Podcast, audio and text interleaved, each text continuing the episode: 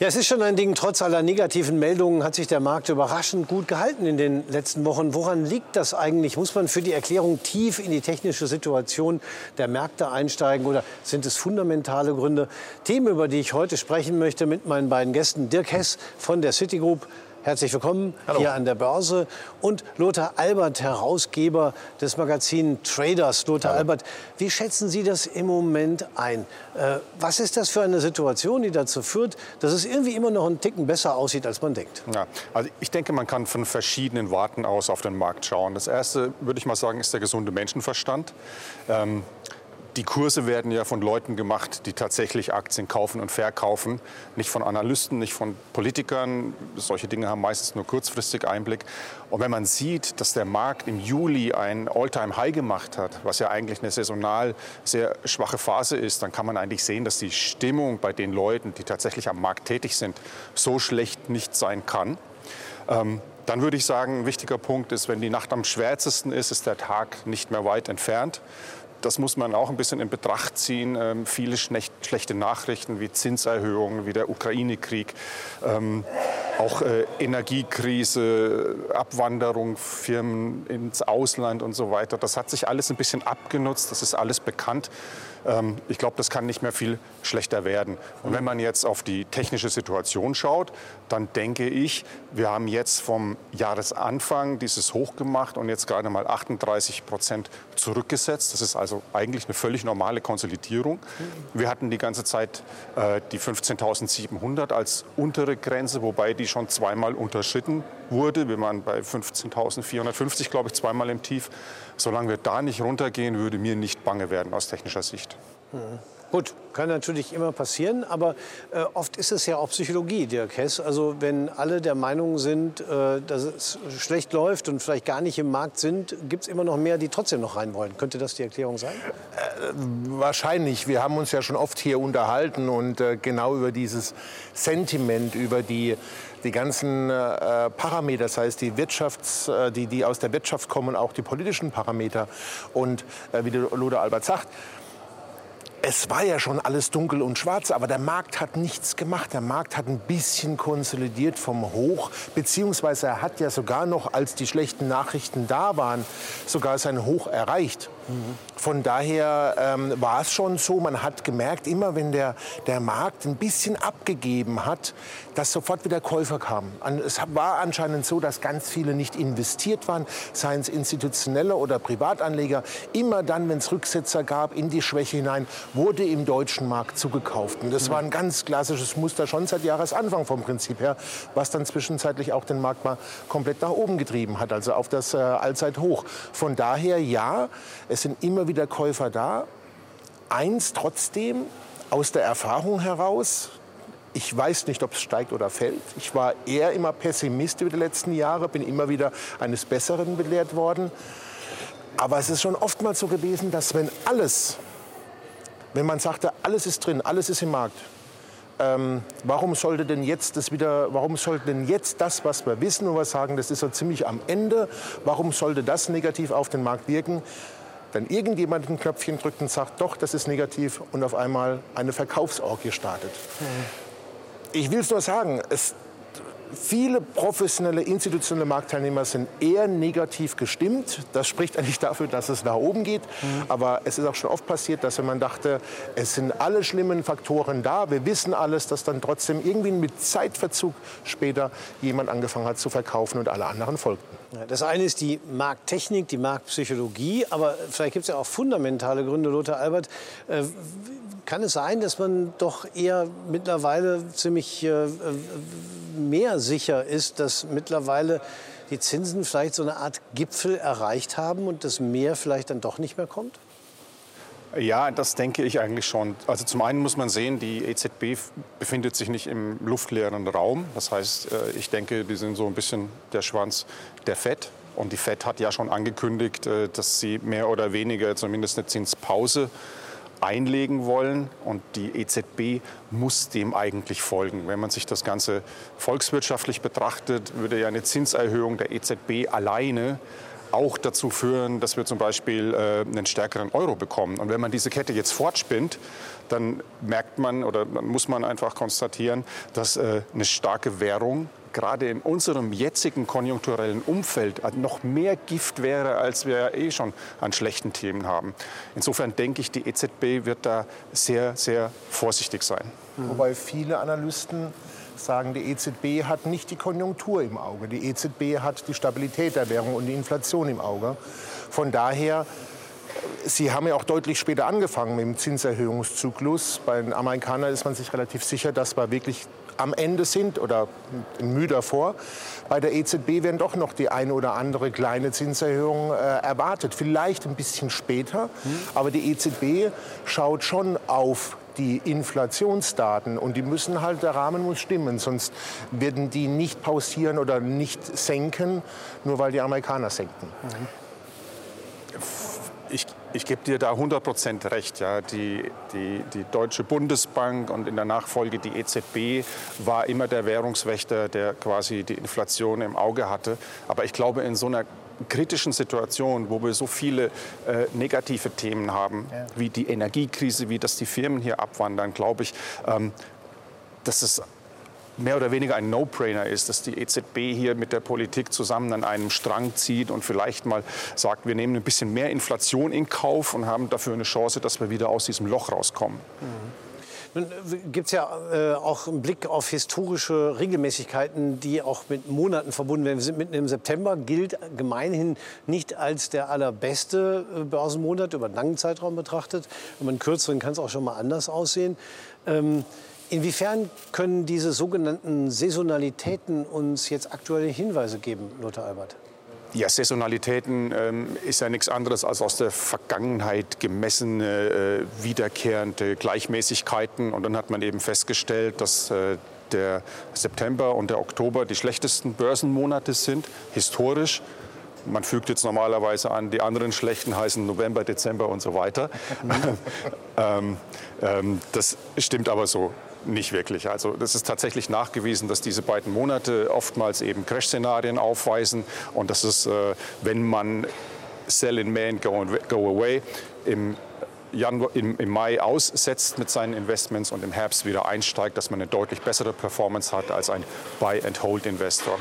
Dieses Jahr kommt hinzu, dass wir ein Vorwahljahr haben in den USA und äh, das ist auch eine Saisonalität, die sich an den Märkten sehr gut äh, be belegen lässt, ähm, dass die verschiedenen Jahre verschiedene Performances aufweisen. Das Vorwahljahr vor einer US-Präsidentschaftswahl US ist eigentlich immer ein gutes Jahr. Ich habe heute Morgen aber noch mal einen Blick drauf geworfen. Das ist eigentlich bis äh, September gut. Und danach geht es so ein bisschen seitwärts, aber das Wahljahr selber ist wieder stark. Und in Verbindung mit der Erwartung einer Jahresendrallye bin ich eigentlich eher dazu geneigt äh, zu sagen, dass wir im Augenblick auf dem Niveau um die 15.500, 15.600 Boden ausbilden und von da tatsächlich wahrscheinlich auch in diesem Jahr noch neue Hochs sehen können. Ja, das heißt, Risiken nach unten sehen Sie gar nicht so stark? Ich sehe ein relativ kleines Risiko. Nicht, dass der Markt nach unten durchbricht, aber der Trader an sich hat die Möglichkeit, jetzt zu sagen, 100 Punkte, 150 Punkte unterhalb von dem Niveau, wo, wo wir jetzt sind, ist das positive Szenario kaputt. Das heißt, dann gehe ich raus aus dem Markt. Das heißt, ich habe eine große Chance, aber ein relativ kleines Risiko. Und das ist trading taktisch eine tolle Gelegenheit. Mhm. Aber 100 Punkte ist ja nicht viel. Bei 15.500 muss man dazu sagen. Mhm. Aber es ist schon so. Das sagen wir schon ganz oft hier. Die 15,5 war immer war so ein Boden. Da wurde gekauft. Mhm. Immer wenn man, die, die, die, die, die Wellen sind immer ein bisschen tiefer gegangen, aber 15,5 war so ein Niveau, wo man gemerkt hat, hier gehen wieder alle rein und hier drückt der Markt wieder in Richtung der 16. Also das war, war man schon so oft gesehen, das muss schon signifikant durchstoßen werden in Richtung, wahrscheinlich eher in Richtung der 15.000, 14.800, mhm. ähm, dass man sagen kann, dieses Szenario ist erstmal zur Seite geschoben und dann mal gucken wir, was daraus wird, technisch gesehen.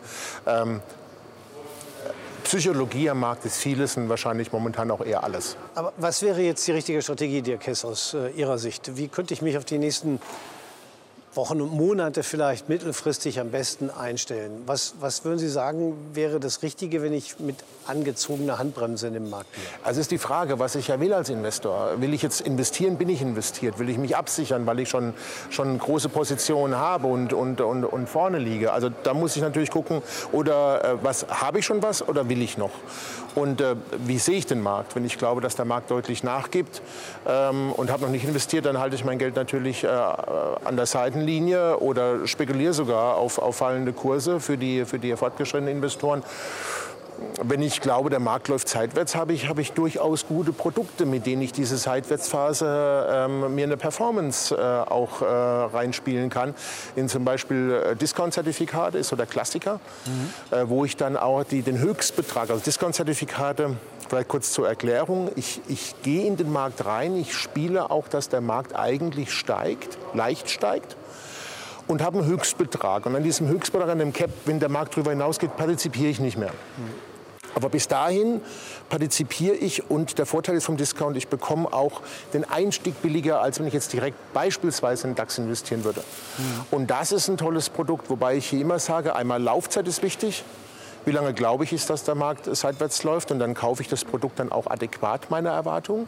Und meine Erwartung muss auch sein, über, diesen, über dieses Niveau steigt der Markt nicht hinaus. Und das ist dann der zweite Parameter, den ich bei der Suche ansetze, nämlich zu sagen, wenn ich glaube, der Markt im nächsten halben Jahr nicht über 16.000, dann kaufe ich ein Discount-Zertifikat mit einem halben Jahr Laufzeit mit einem Cap bei 16.000. Dann habe ich die optimale Allokation, optimale Investition in das Produkt gemäß meinen Erwartungen. Wenn wir mal bei der Strategie bleiben, das ist eine Möglichkeit, mit ja. Discount-Zertifikaten reinzugehen. Aber vielleicht noch mal ganz grundsätzlich, auch als Trader, ähm, was wäre jetzt sinnvoll zu beachten? Mit welchen Positionen sollte ich in den Markt gehen? Welche Grundstrategie, Lothar hm. Albert, wäre jetzt sinnvoll? Also ich habe ja, wie schon gesagt, einen eher bullischen Bias und ich würde das äh, mit, versuchen mit Knockout-Zertifikaten mhm. zu machen. Trading taktisch macht es vielleicht Sinn, dass man sich so ein bisschen in die Position reindreht. Das heißt jetzt nicht all in geht, sondern sagt, ich mache jetzt mal 10 Prozent und wenn ich die nächsten 100 Punkte habe, hab ich, äh, meine, baue ich meine nächste Position auf, dass ich quasi so ein bisschen pyramidisiere mhm. und würde eben tatsächlich sagen, nach unten hin ähm, bin ich abgesichert auf dem Niveau jetzt. Das heißt, ich muss meinen Basispreis außerhalb dieser Spanne setzen. Das ist dann auch ein bisschen Geschmackssache, ob jemand ein Knockout-Ereignis äh, als, als Stop setzen möchte oder sagt, nee, in die Situation möchte ich nicht kommen. Ähm, und dann eben nach oben Positionen aufbauen. Tritt das nicht ein, weil ich falsch liege, was natürlich jederzeit sein kann, dann würde ich tatsächlich sagen, dann kann man sich überlegen, ob man auf fallende Kurse spekuliert. Und da kommt jetzt wieder äh, das Thema ins Spiel. Ähm, Volatilität. Gehe ich davon aus, dass es schnell nach unten geht, habe ich im Kopf, dass beispielsweise der Markt nach, nach 14.000 geht oder sowas, dann kann ich das mit einem Optionsschein spielen, mit einem klassischen.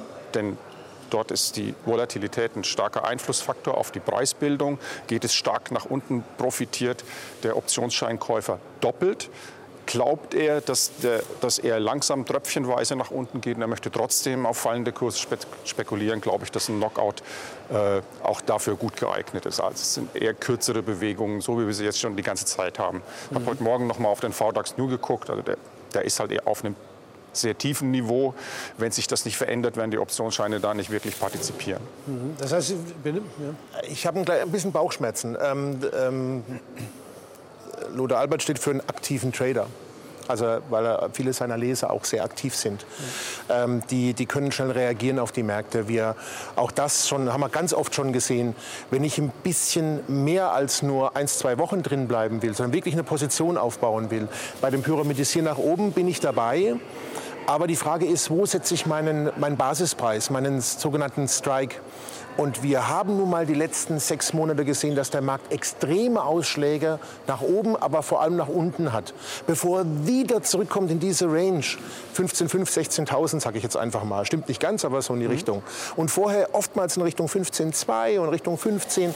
Das heißt, wenn ich hier ein wenig länger investieren möchte und meine Basis nicht außerhalb dieser doch großen Range ist, laufe ich einfach Gefahr, dass zwar später mein Szenario eintritt, aber ich in der Zwischenzeit ausgestoppt bzw. ausgenockt worden bin, dann total Verlust habe. Mhm. Das heißt, da muss man da schon ein bisschen aufpassen. Also aufpassen. Das, ähm, aufpassen, wie es so schön heißt. Mhm. Ähm, also doch wirklich gucken, wo setze ich hier mein, wo setze ich da mein, mein Strike ran. Ja. Also ich habe das, die Strategie, ja, verfolge ich total, kann ich total unterschreiben. Aber Vorsicht, wo man, seinen, wo man den Basispreis ansetzt. Das heißt, Sie würden durchaus auch dafür plädieren, sich mal zu überlegen, ob man nicht vielleicht doch einen klassischen Optionsschein nimmt, weil ja die Volatilität so niedrig ist? Ja, es ist bei 15 ist sie nicht super niedrig, aber auch nicht super hoch. Und man merkt auch jetzt gerade, wenn der Markt ein bisschen nachgibt, der Markt wird langsam nervös wieder. Mhm. Ähm, wenn der Markt langsam steigt, dann geht trotzdem die Volatilität leicht zurück. Also von da muss man da schon, das muss man mit kalkulieren und da kann man auch mal einen Optionsscheinrechner im Internet nehmen und kann sagen, das ist mein Basispreis, das ist mein Szenario, wo der Markt hingeht. Äh, aktuell beim DAX auf, die, auf ein halbes oder auf ein Vierteljahr Laufzeit, 15 ungefähr Volatilität, die eingepreist ist. Und dann sage ich dann einfach mal, die Volatilität fällt auf 12. Mhm. Und dann sehe ich auch im Szenariorechner, passt es noch zu meinem Szenario. Mhm. Oder ich rechne auf Endlaufzeit, also wie lange läuft der Schein und wo steht meines, meiner Meinung nach der, Schein, der Markt am Ende der Laufzeit. Mhm. Und dann kann ich sehen, ob es das richtige Produkt ist. Knockout-Produkte sind ganz toll für aktive Investoren, der einfach ein bisschen länger dabei sein möchte, der muss wahnsinnig aufpassen. Deswegen sage ich ja, lieber ein bisschen tiefer dann den Basispreis, um das Knockout-Risiko zu minimieren. Mhm. Also sich ausprobieren ist, glaube ich, auch ganz wichtig, ja. auch mal so einen ja. Rechner anzuschmeißen oder ja mal äh, Szenarien durchzuspielen. Äh, da sind Sie relativ nah dran am Markt, Lothar Albert. Was kann man da alles machen? Ja, da fällt mir ein, äh, nächste Woche findet die World of Trading statt und da gibt es eine Neuerung dieses Jahr zum ersten Mal, der sogenannte Emittentenpark. Ähm, dort sind also etliche äh, Player der Branche mit einem Stand vertreten. Das heißt, äh, der Besucher kann dorthin gehen, kann sich mit den Emittenten selbst auseinandersetzen, kann diese Fragen möglicherweise mit ihnen an ihren eigenen, hauseigenen äh, Tools eben anschauen. Wir haben aber auch eine Bühne, zu diesem Thema, wo also ausschließlich Themen rund um Hebelprodukte abgearbeitet werden. Und das wäre so mal mein allererster Tipp. Der zweite wäre natürlich, die Messe ohnehin zu besuchen. Das ist jetzt im 19. Jahr schon eine Institution. Die Börse Frankfurt ist Schirmherr dieser Veranstaltung. Das ist auch eine Neuerung. Aber jetzt will ich gar nicht äh, weiter Werbung machen, ähm, sondern doch, zurück. Doch, doch. Freitags ist ein Vortrag über Volatilität bei Optionsscheinen. Ja. Ich weiß auch, wer den hält. Das, das darfst du dann gleich ja, bewerben. Ja. Äh, ich wollte noch kurz auf die Frage antworten. Es ist natürlich von extremer Wichtigkeit, ja. dass man sich mit den Produkten, mit denen man handelt, auskennt. Es ist eine riesige Spanne, ein Beispiel von einem Hebel zur Verfügung. Ja. Und als Anfänger muss man wissen, was bedeutet der Hebel, was bedeutet der Strike Price.